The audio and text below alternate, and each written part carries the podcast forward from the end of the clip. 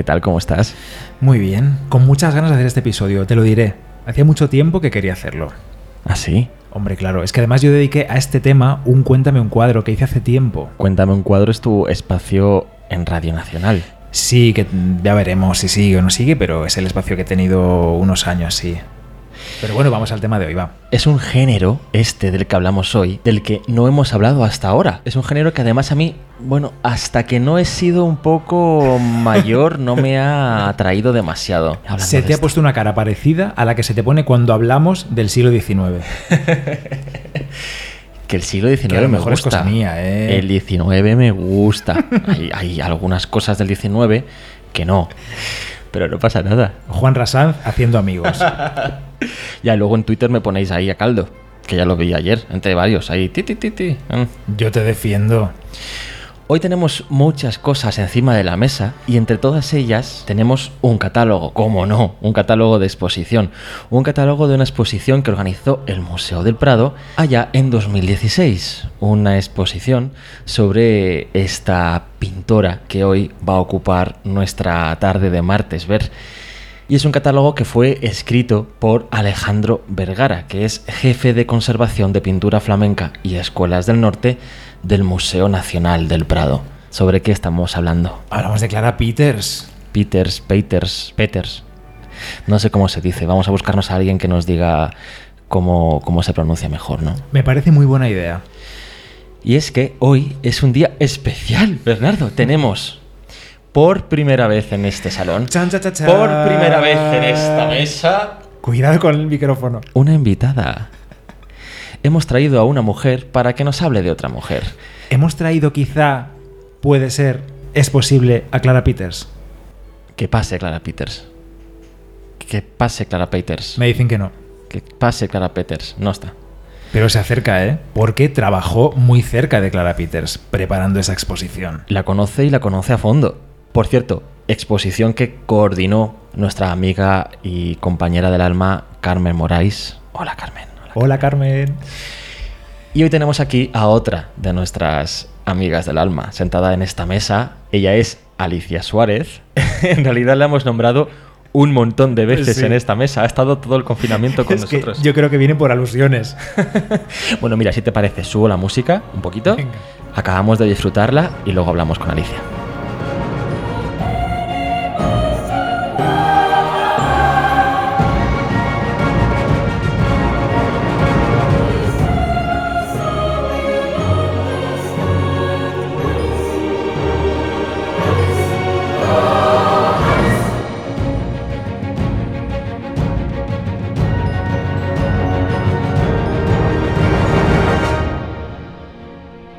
Por alusiones, hola.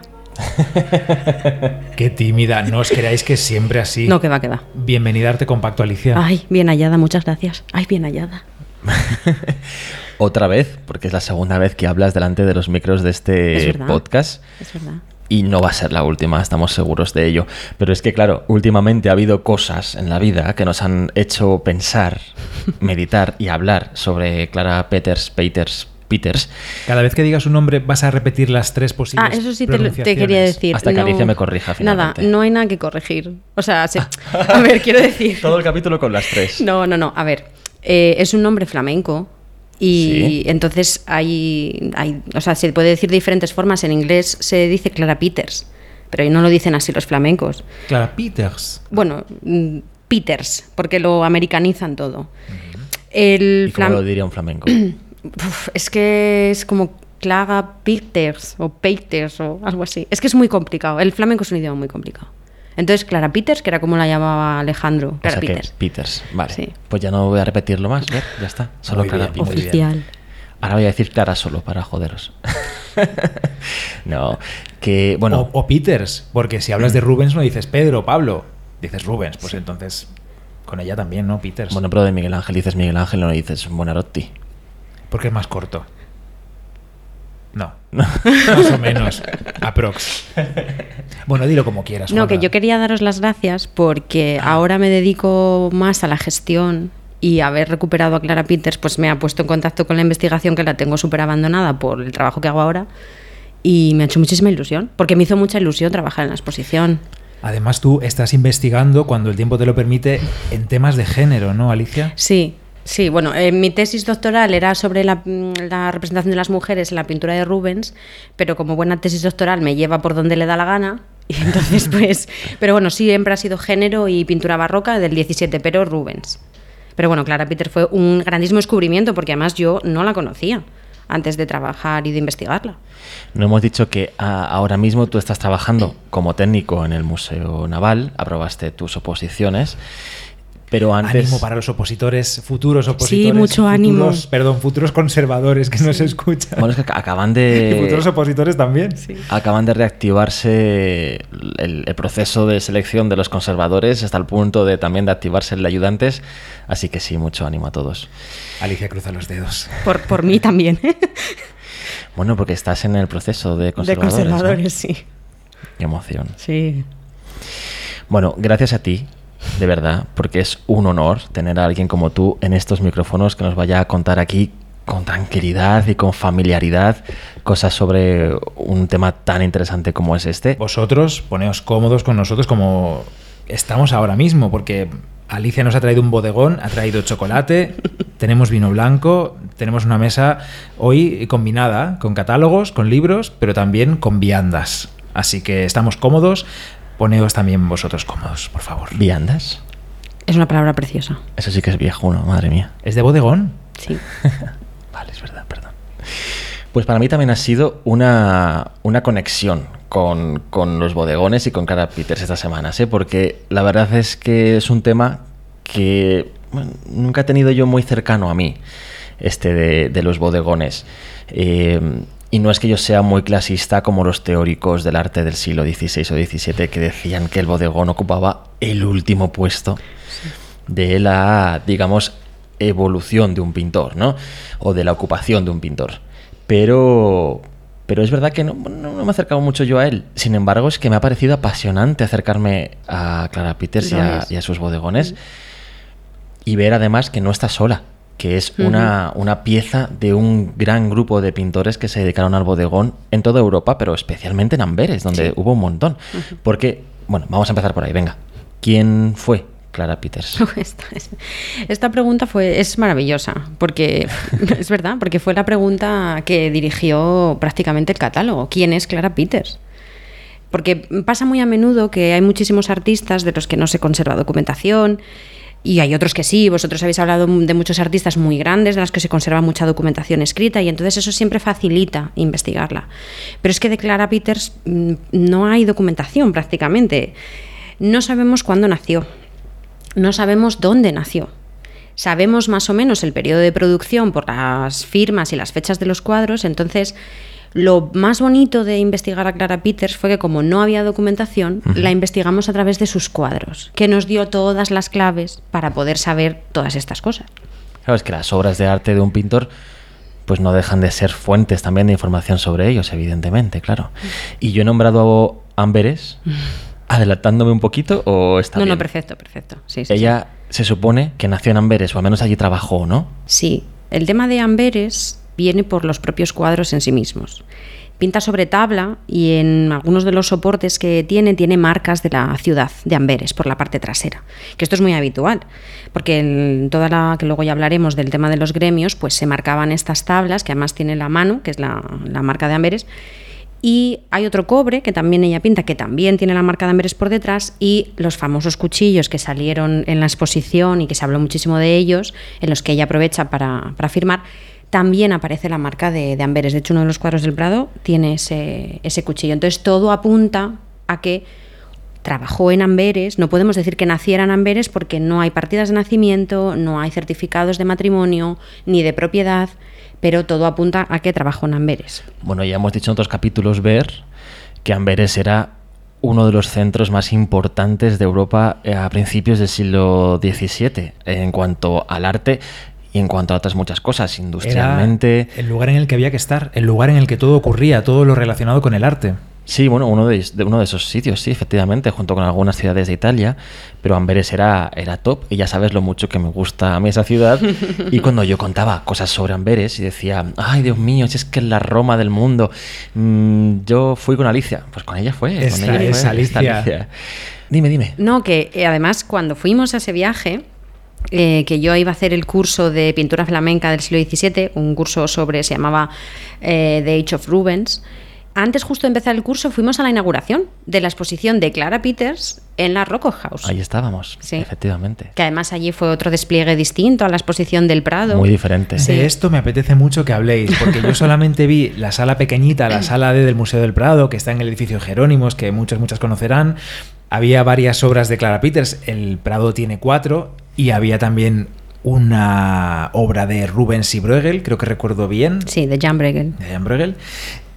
Pero era una sala pequeña que se suele dedicar a expos de dibujo, expos de pocas obras. Pero como decís, Cuidado, cuidado, un segundo. Aquí, lo siento, tengo que mm, ocupar mi lugar. A ver, A ver, que, que yo solo te quiero decir que la sala D efectivamente es la más pequeña de las que tiene el edificio de Jerónimos del Museo del Prado donde hacemos las temporales, pero eso no quiere decir que las expos que allí hacemos sean ni menos importantes ni siempre tengan un menor número de obras, ¿eh? porque a veces son obras más pequeñitas y caben muchísimas en la sala. Son temas como más específicos, ¿no? Muy bien investigados y que, bueno, son como píldoras muy potentes de información y son muy, muy buenas esas exposiciones. A mí me gustan mucho porque yo creo que aprendes muchísimo y sin embargo, como visitante quiero decir, y sin embargo inviertes menos tiempo en ellas. ¿no? Lees más rápido los textos porque son menos, aportan muchísimo en menos espacio. He de decir. Es decir, que no fue una expo poco importante. ¿eh? Que no, allí recordaréis en esa sala, por ejemplo, la Fuente de la Gracia de la Escuela de Van Eyck, la Fiesta del Vino de San Martín de Bruegel, eh, la Biblioteca del Greco, el Toro Mariposa, dibujos de Goya, expos fantásticas. Y, Y- yo no decía eso, decía que la que vosotros visteis en Amberes era otra cosa, otro concepto de expo. Sí, ¿no? la que nosotros vimos en. Amberes eh, fue curiosa, porque además la Rocco House es una casa museo de coleccionista, pues como el, como la- como el Museo Cerralbo y todo esto. Es tan bonita. Que- sí, que además, Jolín, es una casa flamenca del 17, con sus estancias, con sus dos plantas, con el patio en el centro. Entonces, Con el suelo de madera que cruje Sí, muchísimo al pisar. Sí, bueno, aparte que tiene unos, tiene unos piezones. Yo creo que en aquella época todavía tenía piezas del Museo de Bellas Artes de Amberes, que sigue cerrado por obras, y entonces tiene piezas que no le corresponden, pero unos piezones. Tiene una sala de exposiciones temporales, pues como le pasa también al Museo Cerralbo, abajo, y allí lo tenían. No era la- ni siquiera era la misma del Prado, era parte, porque además ellos incluyeron una cosa que en la del Prado no hubo, que fueron objetos tridimensionales para compararlos con los cuadros.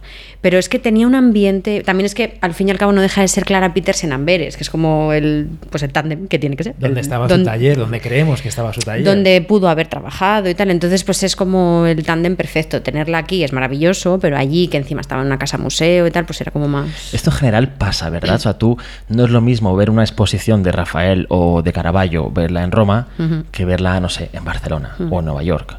Parece que como que Pues no. pide verlo en Roma más, ¿no? Aunque bueno, ir a Nueva York tampoco está nada mal. O la de Velázquez de Madrid.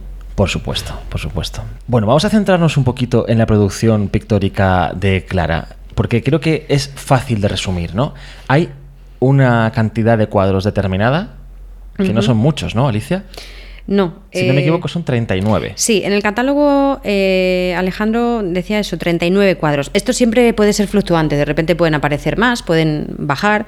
Hay una página de referencia muy importante que se llama el RKD, que es pues, la base de datos más importante de pintura flamenca y holandesa, en la que tú puedes buscar a todos los artistas. Entonces ahí pues puedes ver si sube, si baja, si ha habido reatribuciones, si ha perdido atribuciones. Entonces, bueno, más o menos cuando estábamos investigándola eran eh, 39 cuadros. Y el primero está fechado en 1607. Esto lo que nos ayudó fue a fechar la fecha de nacimiento. Es decir, si 1607, eh, que además es un cuadro en el que se ve un poco, pues, la, que es una etapa de formación, Lo tengo aquí abierto en Sí. el catálogo. eh, que es maravilloso igualmente, ¿eh? pero... Bueno, sí, sí. a ver, sí, tiene, sí, tiene, se ve que es- tiene que ser una persona que se está formando, tiene un punto de vista muy alto, los objetos no están bien escalados unos con otros, eh, representa pues eso, el candelabro, el vaso Ruemer en la parte de atrás, que es un vaso que repite muchísimo, y luego, la, por ejemplo, la bandeja, pues la bandeja está muy alta, pero el candelabro está muy de frente y la copa con Sí. el vino rojo parece que está en otra perspectiva y el Ruemer en, el- en otra. Incluso la, eh, la boca de los vasos no coincide. Entonces esto tiene que ser un cuadro pues, de formación. Como si hubiese pintado los objetos por separado, ¿no? O hubiese utilizado dibujos previos de los objetos sueltos y los hubiese unido en un mismo cuadro y no terminasen de, de coincidir porque el punto de vista es diferente, ¿no? De cada uno. Pero mira, me pinta esas galletas con forma de letras que son como de Navidad o de Pascua y a mí ya me gana. Es que me las quiero comer. Sí, sí. Oye, por si alguien quiere buscarlo, se llama Bodegón con dulces, romero, vino, joyas y vela ardiendo. Ay, La- es verdad que tiene una ramita de romero, qué mona. Sí, es de 1607, como decía Alicia, y está en una colección particular de La Haya, si no me equivoco, y está, fe- está firmado Clara P. 1607. Sí. Yo creo que esas bandejas redondas plateadas las venden en Zara Home.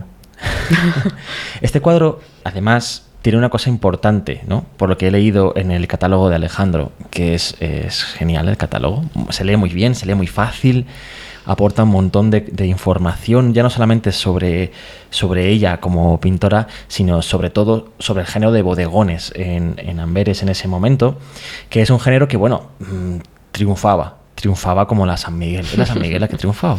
Mau, ¿no? ¿Dónde va triunfa? San San Miguel. Sí, lo Ah, sí. bien, lo San. Miguel. Yo ya iba a decir Cruzcampo, Estrella Galicia, Estrella Galicia, no sé hasta que saliera. Venga, hasta que aparezca una en la mesa y no va a aparecer. ¿verdad? Publicidad. No, no, no, yo cuando grabo no bebo nunca.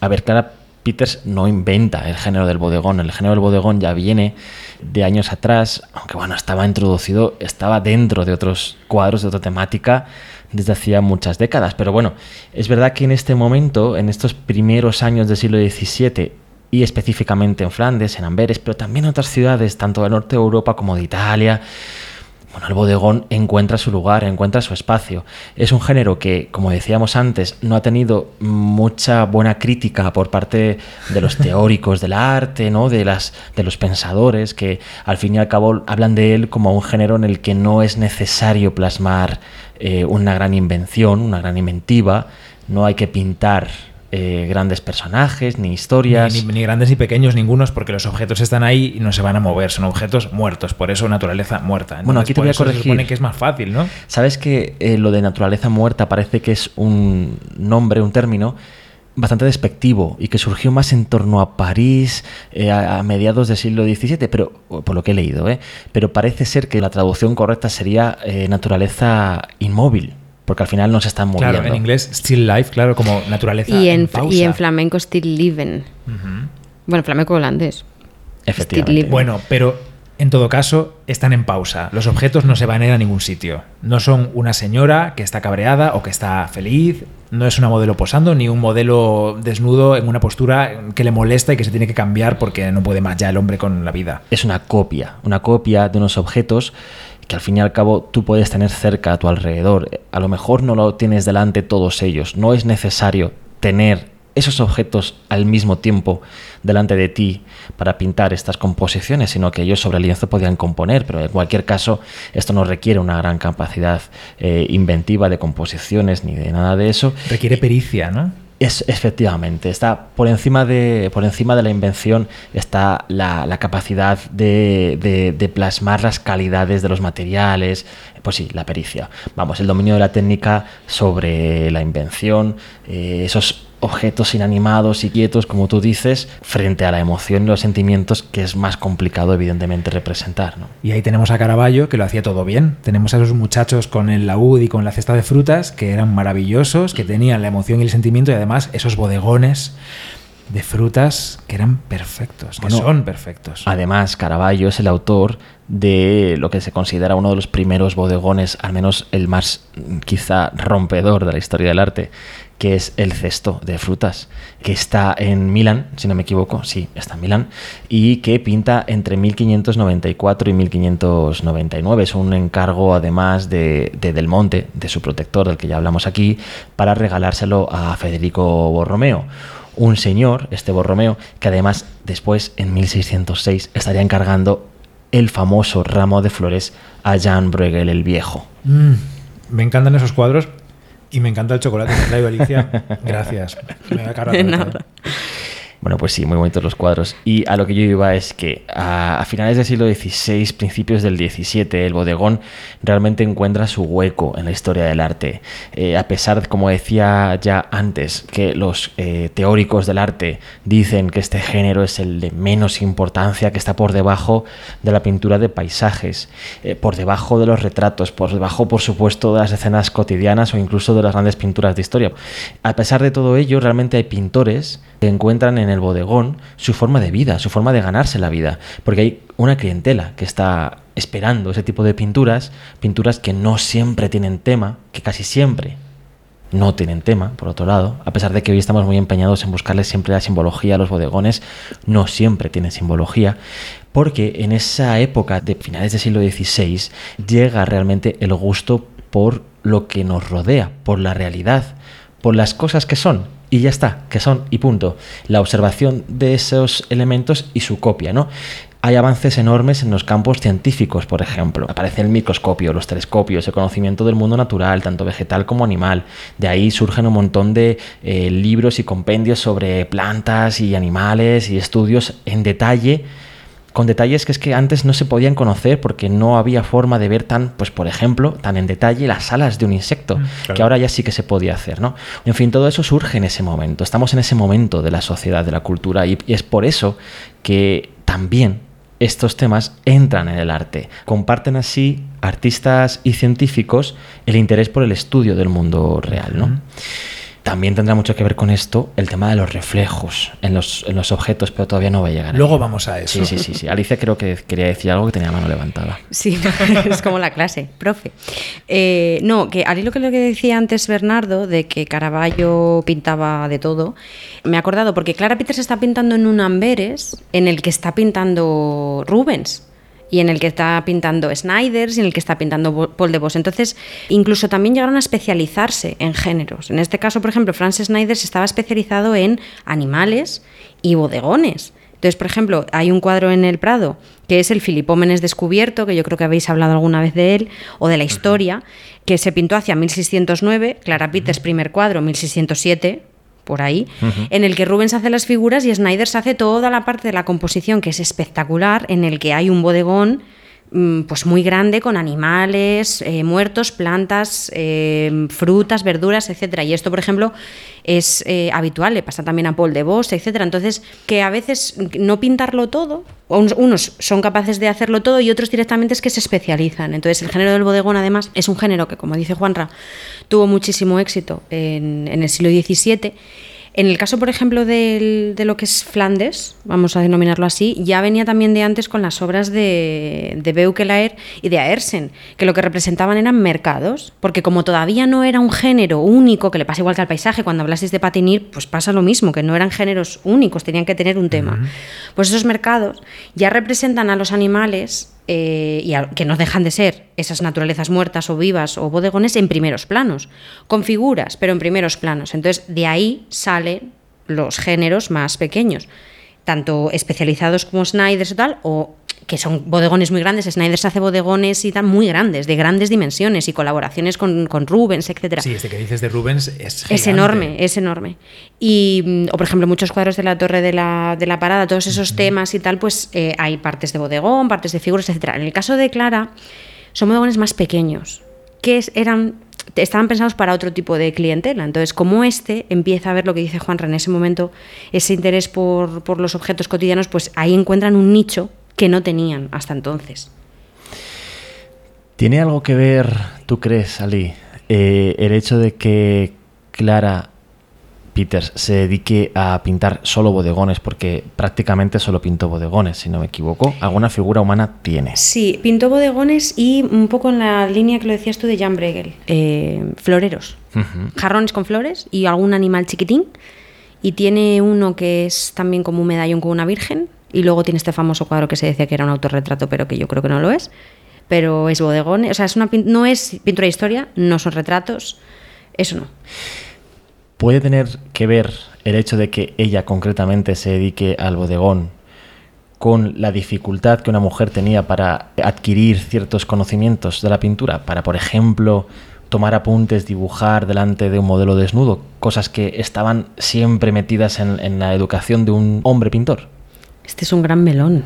Vamos a ver, este es un tema en el que además yo personalmente quise un poco que se desvinculara. Yo hice un artículo para descubrir el arte sobre Clara Peterson, la exposición. Mi intención era que, le- que a la gente le gustara por lo que pintara, por cómo lo pintaba y lo que transmitía, no por ser mujer. Desde luego, estamos de acuerdo. Entonces, eh, vamos a ver, dibujar del natural tampoco se hacía en España. Pensé Es- que ibas a decir, está sobrevalorado. no. a ver, quiero decir, también es un poco una especie como de. Yo, a mí la sensación que tengo es una especie de contaminación del siglo XXI de cómo te proyectas tú en el siglo XVII. Cuidado, eh, cuidado. Sí. Esto que acabas de decir es clave.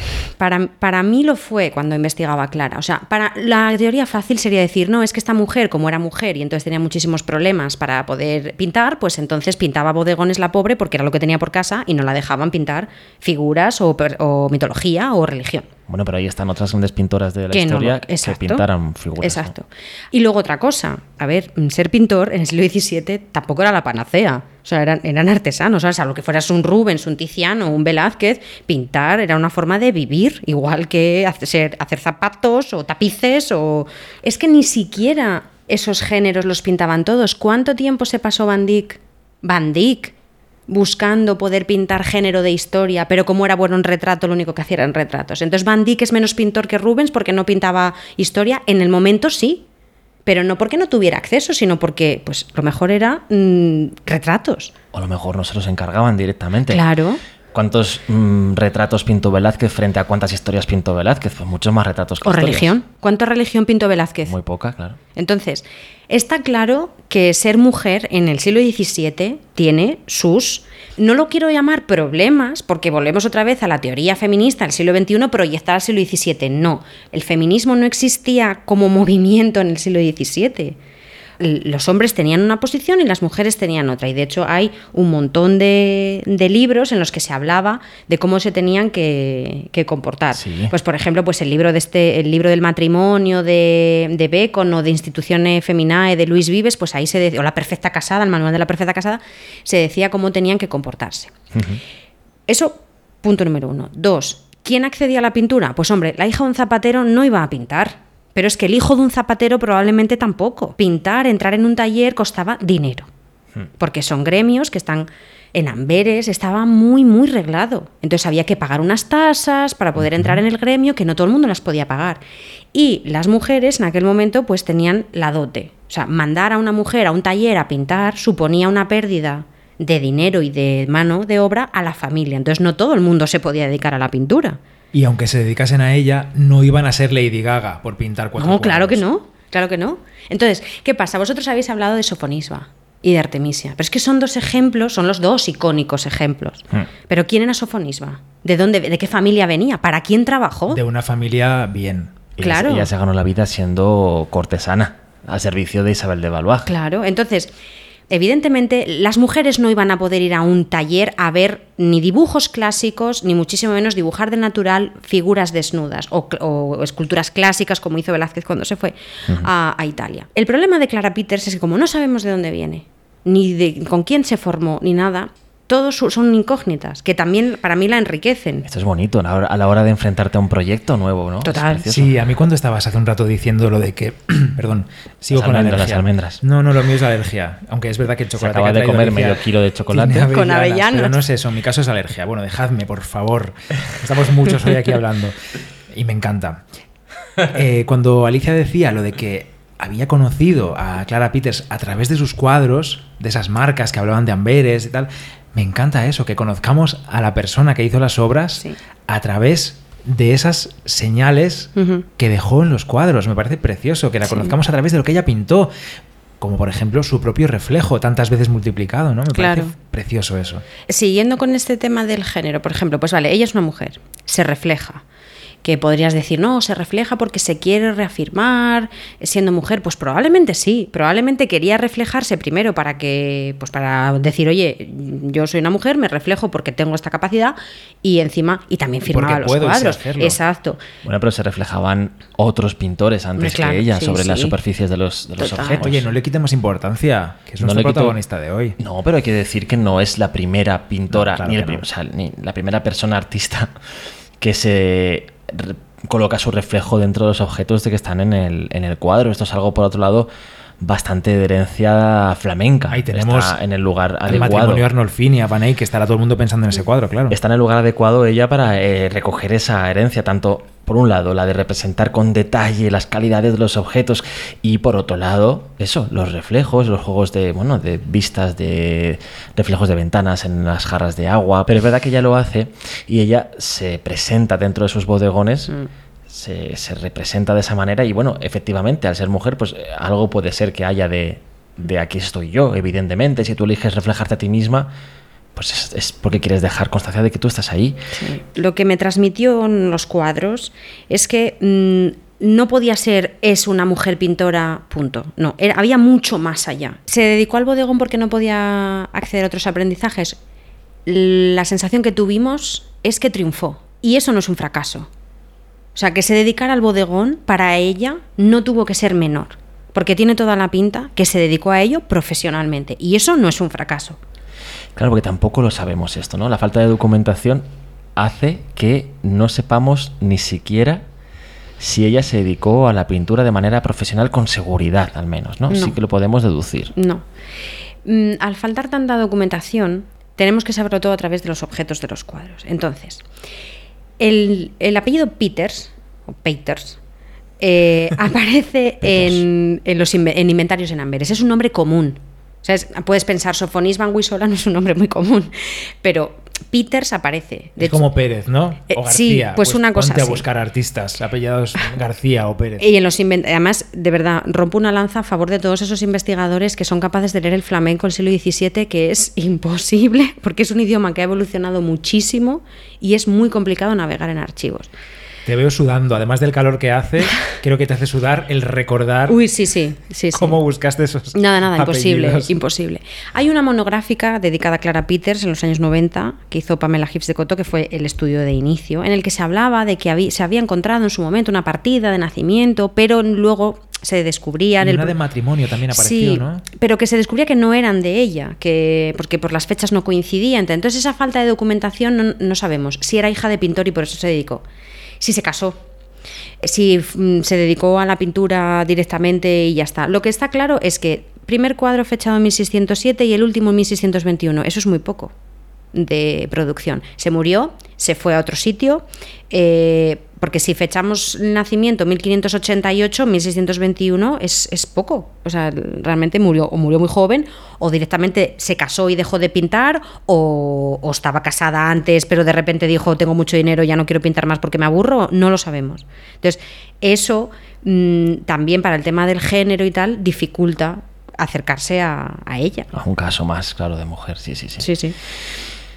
Se me ocurre una pregunta inteligente. Todas las preguntas son inteligentes. ¿Qué pasa con los... Qué bonito eso. ¿Qué, qué pasa con, con el, con el gremio de pintores? No está Estaba allí inscrita ella. ella. A ver, en, en Amberes, eh, en Amberes el gremio no solamente es de pintores, esto es muy curioso porque a mí me llamó mucho la atención, es el gremio de artistas, era el gremio de artistas de San Lucas. Y está eh, publicado en el siglo XIX por unos señores que tienen unos nombres muy impronunciables que son Ron Boats y Van Lerius. Ellos publicaron todos los archivos que se conservaban de bajo el título de Ligeren, que es como la lista de pues de entonces vienen como por años.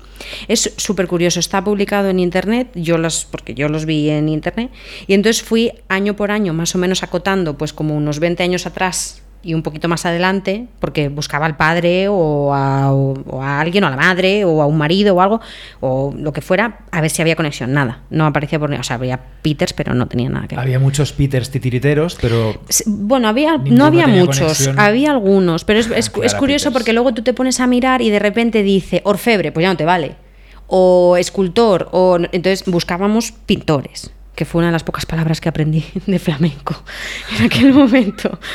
Entonces, está publicado eh, en dos partes. Hay en la primera parte es desde 1453 a 1615 y luego la segunda parte es 1629, porque esto es importante, 1720. Justo el periodo de Clara falta. Entonces, se publicó como una adenda en el que encontraron como unas cuentas de, pues, de pagos, porque luego tiene una cosa eh, muy curiosa, que cada año tenían que pagar una tarifa, es que esto es muy gracioso, para cubrir el costo de las velas de altar de cera encendidas en los servicios religiosos. Fíjate. Entonces, ellos tienen que pagar unas tarifas para entrar. Hay mucho tema de legado testamentario. Aparecen luego muchas mujeres que recogen las tarifas de los, eh, de los maridos fallecidos, etcétera. Y, ahí, y es que eso es, esa, en, en ese lapso, que tendría que ser el de ella, no, no se conserva. Pero es que tampoco aparece en las cuentas. Ella no aparece en ningún sitio en el gremio. Y había que estar en el gremio para poder dedicarte profesionalmente. Suena como un caso para el Ministerio del Tiempo. Totalmente. Total. Esto es una misión. Sí, sí. A mí me encantaría ¿Quién participar. borró las huellas de Clara Peters? Por favor, alguien que traje al Ministerio del Alicia Tiempo, yo Suárez. me ofrezco. eh, Me encanta esa serie. Soy ministérica. Bueno, desde aquí lo decimos, nunca se sabe, nos escucha mucha gente, ¿eh? Cuatro o cinco. Pero sí, y eso lo dificul- eso dificulta. ¿Y lo qué, dificulta. y qué- y qué conclusiones saca- sacasteis de, de los cuadros en sí mismos? Bueno, Porque los, los investigasteis con la intención ya no solamente de, de hablar de, de luz, de reflejos y de color y forma, sino que sobre todo los, los investigasteis, los estudiasteis para sacar información sobre la mano que estaba detrás. ¿Qué información os dio? Sí, eh, para mí fue lo más bonito, porque al final te haces una como la personalidad de ella a través de los cuadros, que a mí no me había pasado nunca, porque yo vengo a estudiar a Rubens, que hay muchísima información, entonces esta era otra forma de investigar que a mí me encantó.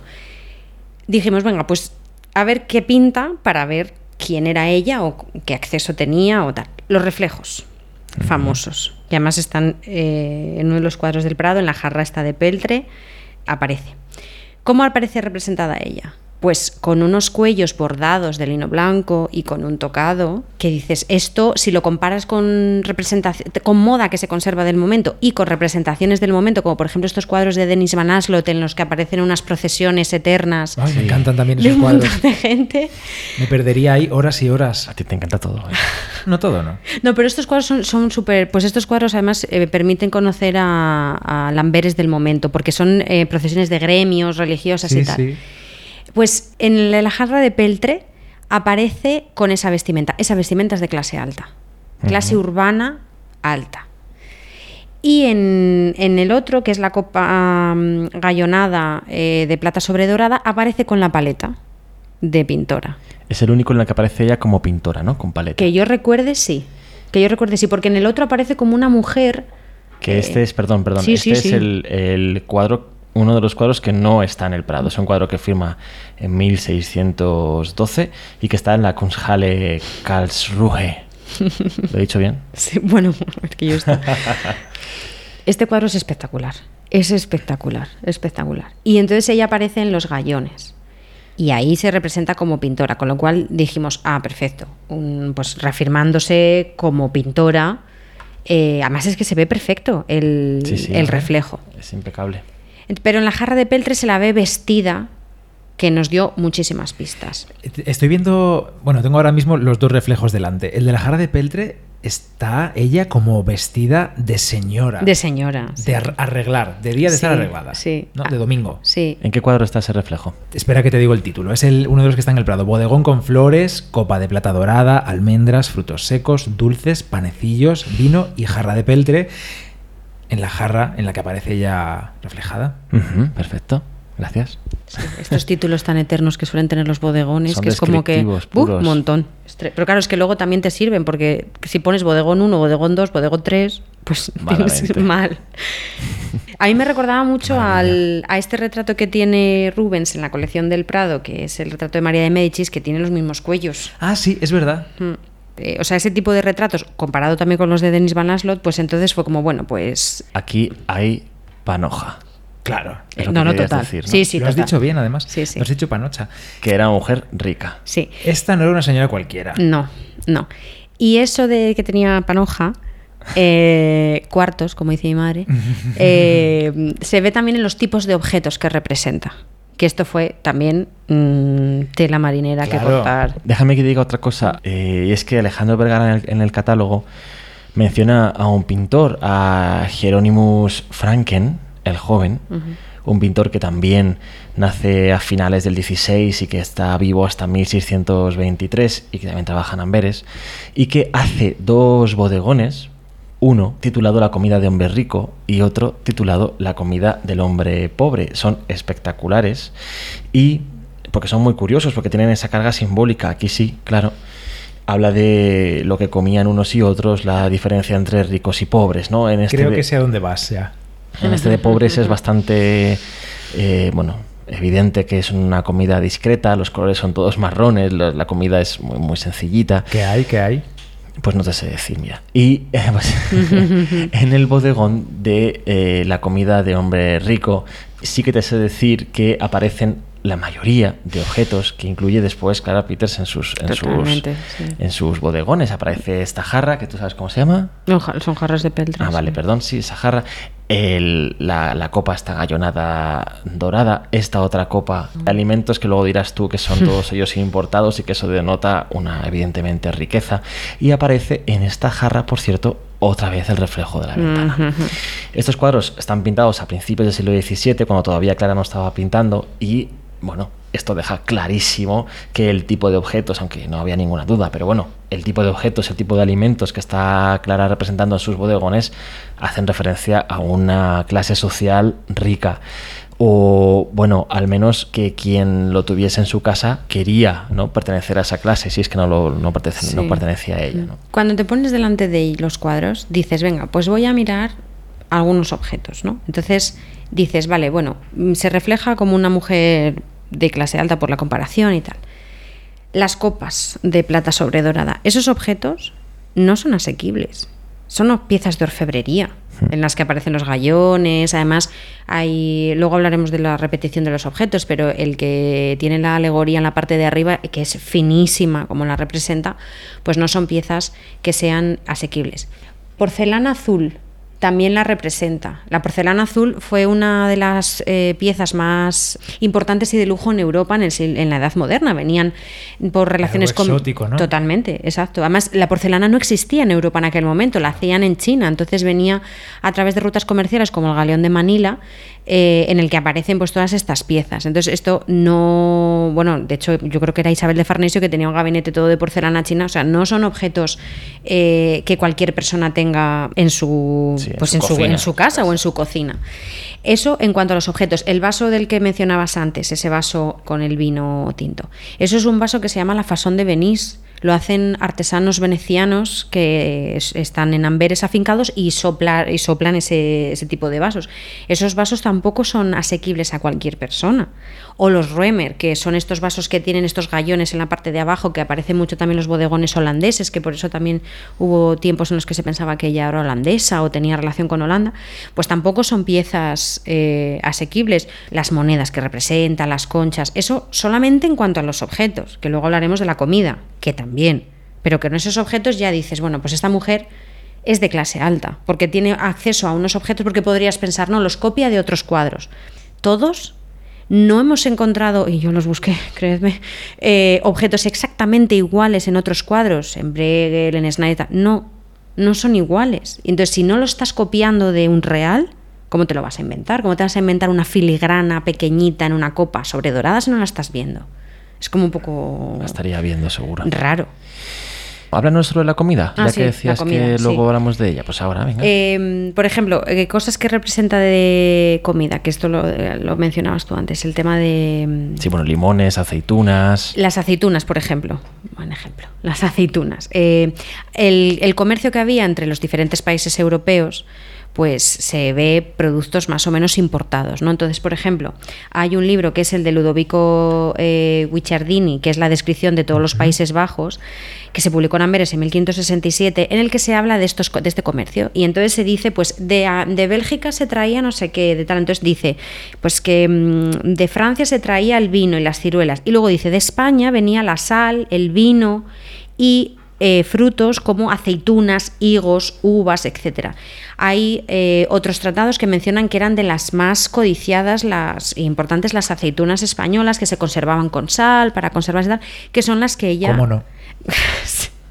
la española. La aceituna como ninguna. Eso es. Pues esas aceitunas ella las, eh, las representa. Por no sabemos si eran rellenas de anchoa o no. Ah, no, eso no lo sabemos. O de pimiento rojo, que también están muy buenas. Pero además las pinta ahí redonditas. Aprovecha para hacer reflejos también en las aceitunas, es que es mm, finísima. Bueno, es que el tema reflejo es brutal. Sí. También están al hilo de lo que decía antes yo, ¿eh? de los avances técnicos y Mm. científicos de la época. También se avanza mucho en el estudio de eh, la luz, de sus efectos sobre los objetos, de cómo el ojo recibe la luz, de cómo el ojo capta lo que hay alrededor y cómo el cerebro lo interpreta. En fin, esos avances se estaban dando y se incorporan también a la pintura. Vamos, lo que nos dice esto es que ella estaba al día. Hombre, por Totalmente, supuesto. totalmente. No estaba desfasada, No, estaba no, al día. totalmente. Incluso Al día. era una adelantada. Totalmente. Bueno, sí, en algunos casos sí, ¿eh? En algunos casos sí. De hecho, al hilo que dijiste tú del avance de la ciencia, en aquel momento se, se empezaron a publicar tratados científicos. En los que se representaban animales, pues el- los pescados, los, los eh, ratoncitos que ella representa y tal, de obras como por ejemplo eh, Joris Hofnagel, eh, Adrián etcétera, que nosotros estuvimos comparando los grabados con y eh, ahí está inspirándose en esos grabados, con lo cual también tenía acceso a esas publicaciones. Bueno, hay grabados eh, que incluyen, por ejemplo, la flor del narciso, que lo estoy viendo ahora mismo aquí, y que Clara Peters ha cogido literalmente. Literalmente, sí, sí, sí. Bueno, esto me encanta porque, claro, vemos unos ramos de flores fantásticos. Mm. Además, creo que son unas flores de, de Clara Peters las que se han usado en el Prado para el cartel precioso para mí del reencuentro.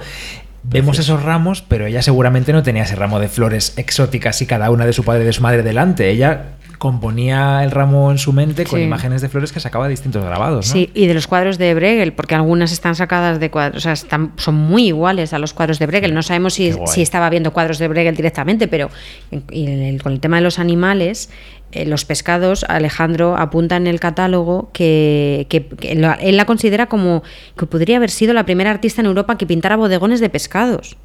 Porque no se ¿Ves? habían adelantada.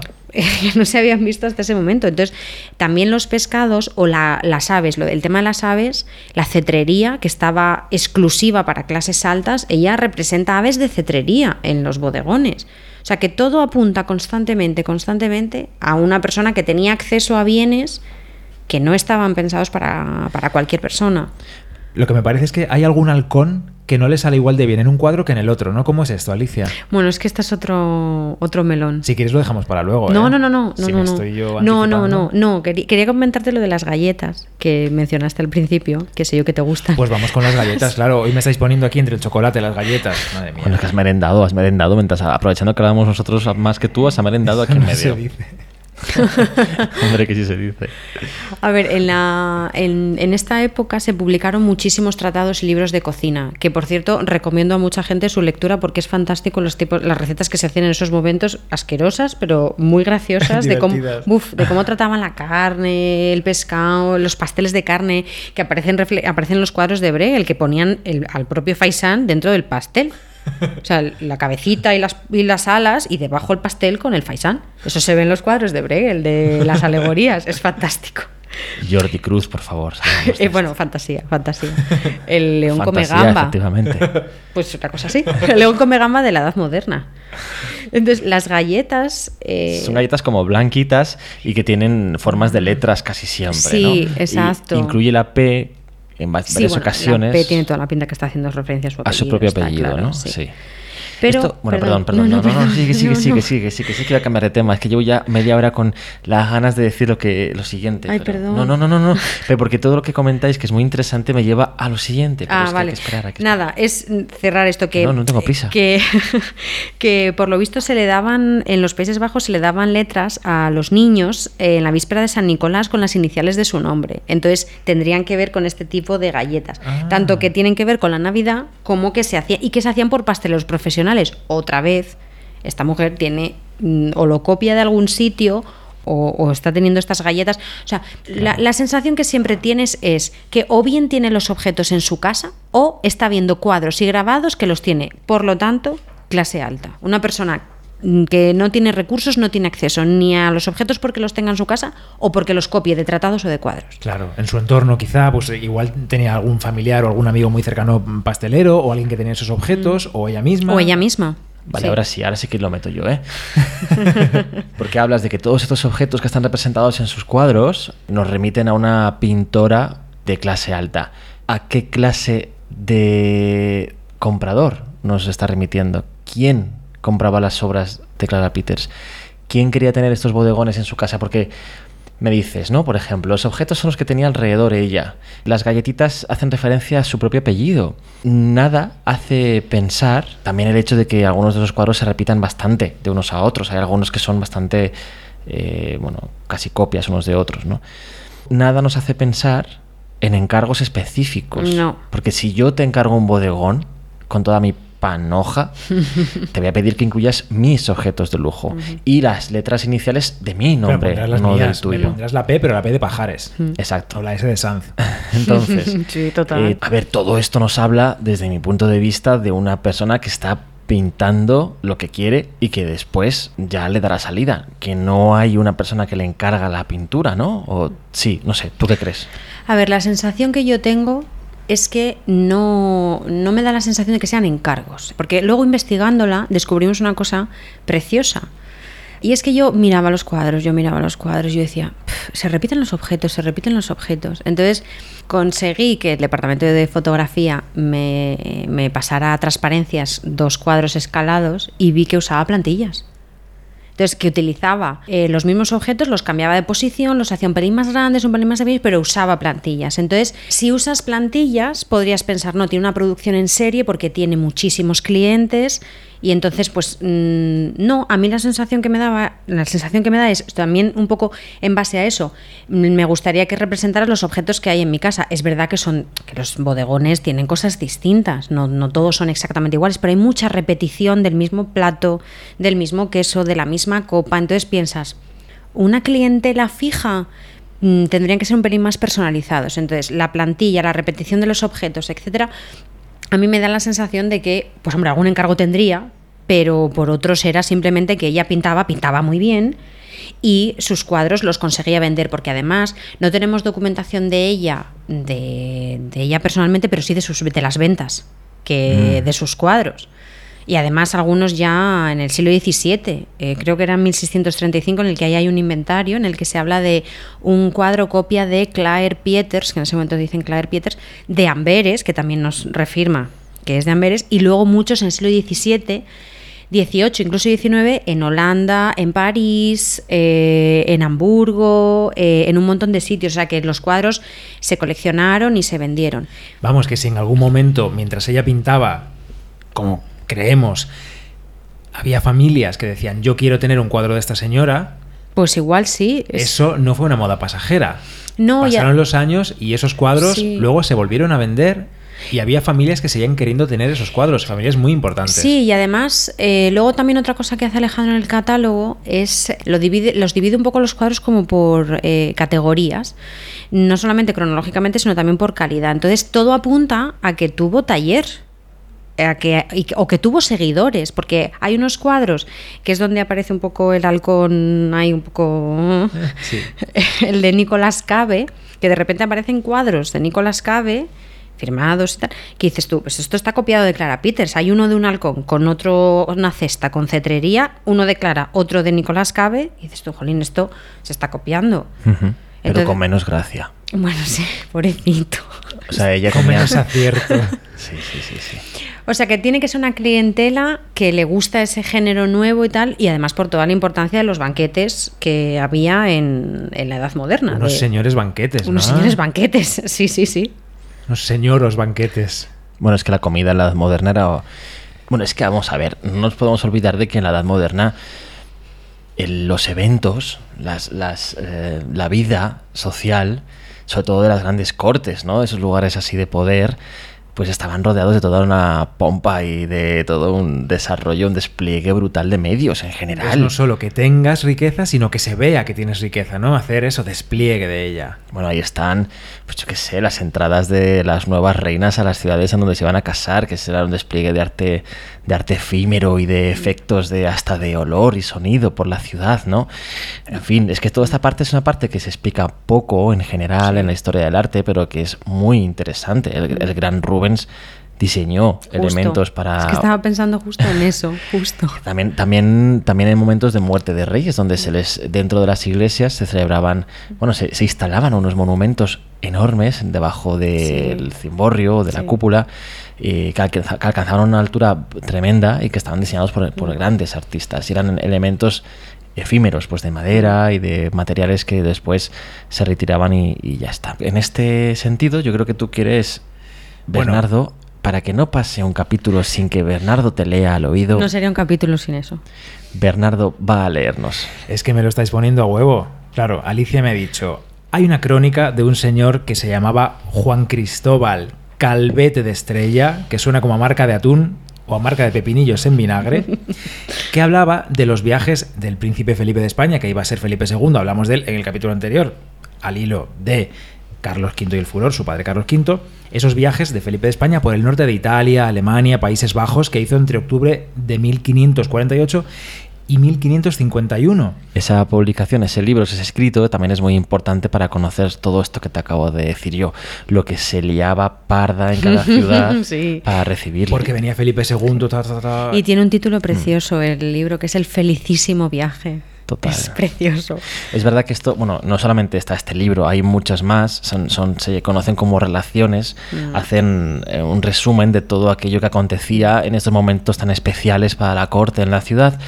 Y a ver, hay que sospechar un poco sobre ellas en el sentido de que Sí, nunca bueno, pasa nada mm. mal, o sea, todo está bien organizado, todo está, es como, ¿sabes? Es como, yo qué sé, como una boda contada por el Ola. Pues si le has pagado a Lola no Sí. te va a contar que hay problemas con el gambón. Hombre, y Pues además no. es que en este caso era Felipe II que iba a heredar todos esos territorios y que papá le dijo, Claro. nene, vete allí y mira todo lo que vas a heredar. Entonces, claro, ahí, no podía fallar nada. Exacto. Y mira cómo eran de conscientes ellos de que ese viaje tenía una carga simbólica tremenda en sí mismo y cómo no podía quedarse en algo efímero. Un viaje se inicia y se termina. Pero si tú escribes sobre él y dejas esta... Crónica, sí. Pues ya está, ya ha quedado hoy aquí en nuestro salón, en 2020, estamos hablando de él. fíjate. Es imagen del poder que tenían los austrias. ¿no? Volvemos a esa imagen del poder de la que ellos eran tan conscientes, ¿no? Pues el punto álgido de ese viaje de Felipe fueron las festividades que planeó su tía, María de Hungría, en 1549, en su palacio maravilloso de Vinche, en los Países Bajos, donde ella gobernaba.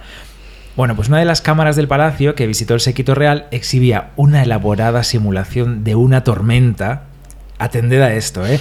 Las mesas bajaban del techo, mesas adornadas con muchos y diversos platos de porcelana, con todo tipo de conservas excelentes y preciosas. Pasaban a la siguiente estancia y de pronto una nueva mesa descendía desde el techo repleta de platos y copas con suplicaciones de diversos colores y otras mil suertes de confecciones todas blancas. Fijaos, una tercera mesa descendía del techo con muchos platos dulces, saleros, así como caza y pescado abundante. Aquello era un no parar de lujos, de comida, de platos de todo tipo, de copas. Es que además yo cuando lo leía, cuando lo leía yo decía, pero es que, mm, ¿cómo subes y bajas la mesa? O sea, imagínate la cara de Felipe II en plan, pero bueno, ¿y esto? O sea, ¿podré sentarme en algún momento a comer? Sube, baja, sube, baja la mesa. para arriba, para abajo, para arriba, para A ver si pensaba, tú imagínate que tramoya, sube la mesa, baja la mesa, que no se te caiga la porcelana, de la que sube, de la que baja. Bueno, bueno, bueno. Claro, la porcelana hay que El guardarla luego, que la porcelana nos tire por la ventana, como Eh, la maravillosa edad moderna, por favor. Mm, re- sigo reivindicando el barroco como el mejor estilo artístico del mundo, Total. porque es que es maravilloso. Es un todo, es un todo. Voy a decir hoy aquí en Arte Compacto que hasta este momento me parecía complicado lo de la polea que tenía Godoy para poner la maja desnuda Ah, sí. detrás de la maja vestida y poner una o la otra según quien estuviese mirándolas. Ya eso me parece nada. Me parece al lado de esto. Me parece me. Claro, hombre, es que nada puede luchar contra mesas que suben y bajan. A mí Viva me gustaría más que estuviesen llenas de pizzas del Telepi y hamburguesas de Sabes que no. pero Bueno, y además en una de ellas comenta que hacían una eh, representación como de una tormenta. En el pro- o sea, sí, tú sí. entrabas y había como una especie de... Yo es que de verdad que me lo imagino en plan rollo Juego de Tronos. Maravilloso. Con todo ahí, la tormenta, o sea, ponían en el cielo y debían de sonar cosas o tal, y mientras subía y bajaba la O mesa. sea, yo querría que me invitasen a esa celebración solo para mirar. Pero bueno, Yo no como acordaos, nada, yo solo miro. Sí, sí. acordaos de De un detalle solo por ejemplo, nada más, ¿eh? que hay muchísimos más, pero como Leonardo da Vinci es contratado en Milán en un primer momento como diseñador de escenografías. De, Mm. de eventos de este tipo. O sea, tenían a genios, a grandes genios para diseñar este tipo de conceptos. Rubens hizo muchos. Mm.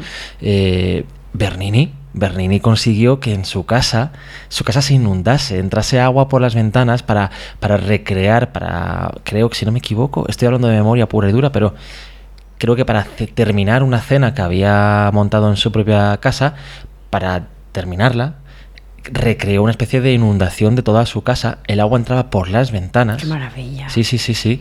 Y hacía como si hubiese ocurrido una especie de tsunami allí en su casa para, Oh. para recrear el final de, de fiesta. Tenemos que hacer algo de Bernini, ¿eh. Juanra? Hay que hacer algo de Bernini. Ahora también te digo, me da movida para limpiar todo eso. ¿eh? No lo limpiaban ellos, ya te digo. No, no, ya está claro, pero quiero decir. ¿Sabéis que estamos hablando de esto? Perdón que me voy un poco de tema, un poco off topic. Llevamos pero- ya un ratito fuera de tema. Bueno, ¿eh? ahora volvemos, ahora retomamos. ¿Os imagináis, igual dentro de tres o cuatro siglos o cinco, los artistas de hoy son los escenógrafos o la gente que se encarga de dirección de arte de las películas y de las series? Mm, Mm, sí. perfectamente podría ser. Es que además esto es como una Igual especie... pasan de nuestro arte, lo que nosotros hoy tenemos como arte contemporáneo y lo que estudian es eso, ¿no? Es que además yo cuando leía este tema de los banquetes, eh, investigaba, porque al final eh, los bodegones de Clara Peters son escenografías. ¿Tú vas a poner así la mesa? Exactamente así, Hombre, todo claro tan no. medido, todo tan colocado en ese sitio, tal, esto que no. Al final no es práctico, realmente es una escenografía. Para la foto de Instagram. To- Pues eso, es postureo. El postureo. Entonces, claro, yo imaginándome estos banquetes y viendo también los bodegones de Clara, dices tú, pues Los al final. ahí colocaditos. tal, Claro, es como todo esto es falso, realmente. No es una representación de la realidad del bodegón de mi casa. Es, es una escenografía. Entonces, tiene to- todo está relacionado. El, tanto el género en su momento con todos estos banquetes que además al final lo que haces es mostrar pues toda la riqueza que tienes y, y, pues eso, imagínate a Felipe II llegando allí y viendo todo ese despliegue de mesas, que claro, luego llegas a España y pues no los tenía, esos despliegues de mesas que suben y bajan. La oscuridad. Pues fíjate que yo me lo imagino como un poco diciendo, ay, de verdad, qué petardeo de alardes. Yo Pero soy- era joven todavía. Yo soy más de cosas sencillitas. Sí, sí. Hombre, mira, el Felipe- Escorial, el Escorial es muy Pe- sí, pero Felipe II es escorial cuando ya está a punto de morir. Al principio no, no le veo yo mojigato a Felipe II, con todos mis respetos. ¿eh? Yo soy más del padre, la verdad. ¿A dónde íbamos con todo esto? No, estamos hablando del, del- del tema del, del coleccionismo. Ah, sí, sí, sí, sí, a eso voy. Constantemente no paro de imaginarme quién tendría en su pared, en su casa, estos bodegones de Clara Peters y cómo yo, no sé, lo veo como de una clase no tan alta en un primer momento, esta, esta Pues a lo mejor de gente estos que no tenía esos objetos, ¿no? Era Igual. más bien gente que quería Ajá. verse reflejados en ellos, ¿no? Gente que podía pagar un cuadro de Clara Peters, pero igual no tenía esos objetos tan ricos. Claro, Clara Peters se supone que fue profesional, que tuvo su taller, que vivió de ello. Desde luego tampoco era quizá la, la profesional de la pintura más destacada de su ciudad. Estaba Rubens, como he dicho antes. Mm. Estaba Bruegel el Viejo. O sea, había gente... Sí, pero Rubens no pintaba Top. los bodegones, por Bueno, ejemplo. ya, claro, porque él no iba a hacer eso. porque- No. No, pero es verdad que cuando empiezas a investigar un poco, si nos podemos meter ya con lo del coleccionismo, que no, empiezas a ver que no, no, no lo tenía cualquiera. El- Ahí voy. Exacto. Es que la- los- los- las referencias que sí que tenemos de ella, eh, ya posteriormente, o incluso casi coetáneamente, posteriormente, porque como no tenemos nada después de 1621, pues es como siempre posteriormente. Hmm. Eh, por ejemplo, en 1627 aparece este un cuadro que es este que os digo de pescado copia de, Claire- de Clara Pieters, fijaos que aquí también cambia otra vez, y entonces aparece en los bienes de, esto no lo voy a pronunciar bien, Lucrecia de, ¿cómo se dice esto en francés? Beauvoir. Beauvoir, sí. Como Simone de Beauvoir, Beauvoir, Bien. de Rotterdam, que era la mujer del pintor Hermann eh, Staffleben. O sea que esta señora, nombre y apellidos, mujer de, un, de otro pintor, nombre y apellidos, ya tenía uno de ellos. Un poco después, en 1637, aparece en... Espera, espera, espera, espera, espera. espera. Uy, que me adelanto. No, no, no, no, no te adelantes en absoluto, pero es que justo Ah, voy a hablar de lo que hablas tú.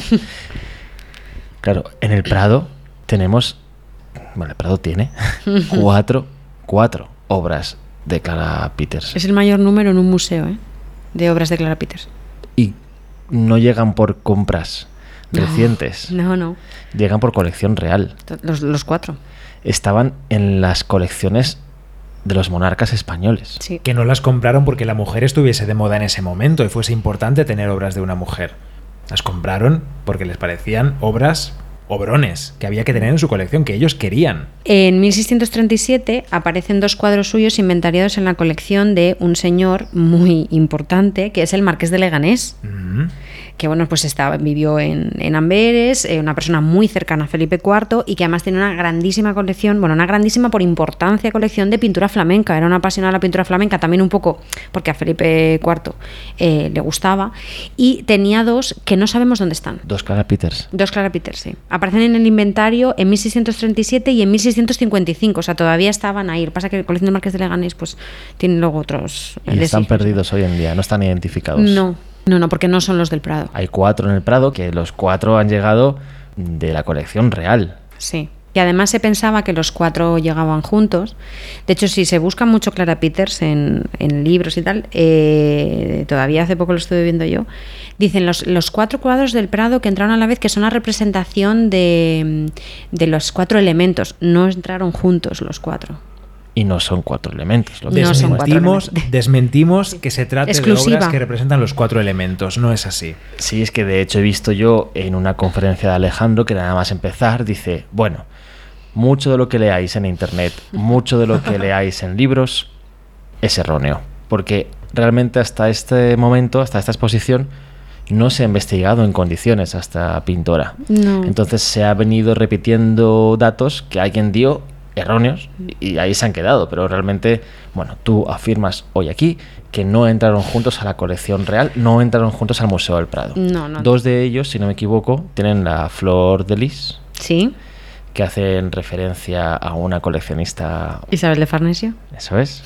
Y eso es cuando entrarían, por tanto, con Isabel de Farnese. Siglo XVIII, sí. sí. Es muy divertido ir por, por las salas del Prado buscando la flor de lis, buscando los cuadros ahí con la flor de lis. Sí, en la está pintada del- casi siempre en blanco roto Sí. en la esquina inferior derecha, ¿no? Sí. Y los otros dos estaban ya con Felipe IV. Cuando muere Felipe IV, ¿no? A ver, es que esto fue, esto fue una otra de las cosas. Es que la verdad que la investigación para mí fue fantástica. Empezamos a registrar inventarios hacia atrás. Bueno, bueno, mm, hay que tener en cuenta que las, las descripciones de los cuadros en los inventarios son fantásticas, porque es que, pues, un ejemplo gráfico, cuando te pones a buscar cuadros de Teniers, es otro de aldeanos. Dices tú, ya, es que tengo 15 de aldeanos. Si no me dices un poquito más. Bueno, Eh, de Teniers puede ser otro de monos. Pues otro de monos, que eso aparece también muchísimo. 800. Muchísimo. Oye, Entonces- por si alguien quiere buscarlos, Sí, perdóname, sí, en, en sí. internet, decir nada más que los de la flor de lis son los P1620 y P1622. Sabéis que si buscáis estos números en la página web del Museo del Prado, directamente os, sale, os salen estas obras, que son las dos que tienen la flor de lis pintadita. La veréis ahí abajo a la derecha. Y los otros dos eh, por ahí se andan también. Creo que es. Pues fíjate, me hablo de memoria. ¿eh? Creo que es No me P10. digas que te sabes los números de inventario de memoria. Creo que uno es, pues creo que uno es P1619 y el otro creo que es P1620, puede ser. P1619, efectivamente, y P1621. Ah, porque son 19, 20, 21, 22. Están bastante desordenados. Han- nos, han, nos han numerado en el inventario del Prado mezclando flor de lis y, Sí, no, y no flor de lis. que eso tampoco ha favorecido a Exacto. separarlos Exacto. por el Los otros dos decíamos que estaban en la colección de Felipe. Entonces, yo, eh, yo empecé a buscar para atrás, para atrás, para atrás, para atrás, para atrás. Y de repente encontré en 1666 en el Alcázar. Entonces había una entrada que la puedo leer, Sí. que decía otros dos, uno de pesca y otro de aves, de tres cuartas de largo y dos tercias de alto, a 200 reales de plata cada uno. Y yo dije, uh, me puse a mirar, las, porque hay una correlación entre las cuartas de vara y los centímetros, y dije, uy, esto coincide bastante por medidas. Es verdad que los inventarios, pues a veces medían a ojo, a veces medían sin marco, a veces tal. Entonces yo dije, "Mm, todo apunta que estaban ahí. Que son esos 1666, ya está. Antes no los he encontrado. Sí, la muerte de Felipe IV, ¿no? Su inventario. Mm. O sea que. Bueno, o sea que a lo mejor Velázquez los colgó en algún sitio, ¿vale? Jo, además es que eh, están, eh, comparten es- espacio con piezas de. O sea, están en un sitio en donde se había colgado, por ejemplo, la danza de personajes mitológicos de Rubens. Oh, O sea, que no estaban en cualquier sitio. Estaban en. eh, además, estaban en la segunda pieza de las bóvedas a donde su majestad comía de verano. en el comedor de En el verano. comedor de verano. Ahí estaban. Pues le daría un hambre. Hombre, Pues, hambre pasaba yo cuando investigaba. hambre como que tengo yo ahora, ¿eh? ya es la hora de cenar prácticamente Sí. y tenemos un poquito de hambrecita. Y luego aparece, esto es otra cosa muy curiosa, que en el inventario de, de 1734, cuando el incendio, aparece uno que yo le perdí la pista, que era una tabla de dos varas de largo y vara y media de alto, esto es bastante, Más grande que los que hay ahora en el Prado. sí, sí, Mucho más. grande. Además dice, con un marco negro de abundancia de frutas y aves y legumbres, y pone singularmente pintado, original de Clara Papis. Mm, Que yo dije, hombre, esto está claro que es Clara Peters. Está claro. Pero ese. Papis, suena como griego. Eh, Además es curioso, debía de ser que como era Clara P, pues por alguna razón, o a lo mejor algo estaba perdido o algo, eh, pero este se le pierde la pista. Este no se le pierde la pista. Pero es que de verdad que es súper curioso, porque además aparece el nombre de Clara Papis, que tiene que ser Clara Peters, y, y que aparezcan, de verdad, que aparezcan en la colección real, aunque sea en el 18, eh, dice mucho de ella, ¿eh? Sí. del- de quién la coleccionaba y, y de la fama que alcanzaron las piezas, las obras en sí mismas. Sí. Bueno, oye, hemos pasado la tarde hablando de Clara Peters, Peters. Oye, esta chica se queda a cenar ya, ¿eh? Hombre, claro. Clara Peters o Alicia. Las, Las dos. dos. Van a estar las dos en la cena y lo Las sabes. dos. ¿Sabéis que yo llevo toda la tarde pensando, toda la tarde pensando en Plinio y en esos pájaros? Sabéis de lo que hablo, ¿no? Sí. ¿Sabes que Plinio el Viejo murió en la erupción del Vesubio en el año 79? Esto no lo sabía yo. Sí. Estaba allí en, en Pompeya. Allí le pilló. Allí le pilló la erupción del volcán que arrasó Pompeya y Herculano y que, bueno, y, Bueno, y toda la gracias, zona. y que gracias a esa erupción del volcán conservamos Pompeya como la conservamos hoy. Qué Se fuerte, quedó ahí ¿eh? congelada en el ¿Cómo tiempo. está, eh? Abrasada en el tiempo. pues sí, Plinio, imagino que piensas en él porque escribió sobre el trampantojo que a veces consiguen los bodegones, ¿no? Cuando son tan fantásticos como los Sí, de Clara Peters. Pero claro, esto en el año setenta y tantos después de Cristo. Sí, porque no hemos parado de decir que los teóricos del arte en el siglo XVI y XVII desprestigian la práctica de la pintura del bodegón, pero en otras épocas, en otros momentos, la imitación del natural y el engaño al ojo era algo muy valorado. Pero antes, antes de que leas nada, tenemos que despedir a nuestra magnífica invitada de hoy, que nos ha llevado, vamos, o sea, tienes que venir más, tienes que venir siempre. O sea, vente tú a hacerte los capítulos. No, de verdad, muchas gracias, eh, porque a mí me ha sido un viaje precioso. Ay. Otra vez volver a conectar con ella, que la echaba de menos. Me ha encantado. Muchas gracias, ha sido un lujazo y estoy seguro de que todos los que nos han escuchado, los mm, cientos de miles que nos han escuchado, valoran muchísimo que te hayamos Ay, ojalá les invitado. guste. Alicia la encontráis en el Museo Naval de Madrid. De momento. Sí. ¿Vamos con Plinio? Venga, dale, dale a Plinio. Se cuenta que Parrasio compitió con Zeusis. Este presentó unas uvas pintadas con tanto acierto que unos pájaros se habían acercado volando a la escena y aquel presentó una tela pintada con tanto realismo que Zeusis, henchido de orgullo por el juicio de los pájaros, se apresuró a quitar al fin la tela para mostrar la pintura y al darse cuenta de su error, con ingenua vergüenza, concedió la palma a su rival porque él había engañado a los pájaros, pero Parrasio le había engañado a él, que era artista. Perfecto, dale. Gracias. Gracias por su colaboración, señoras. Pueden abandonar la sala por la puerta derecha. Double Whopper, Piper Whopper con patatas. Un Whopper con... ¿Lo quieres XL por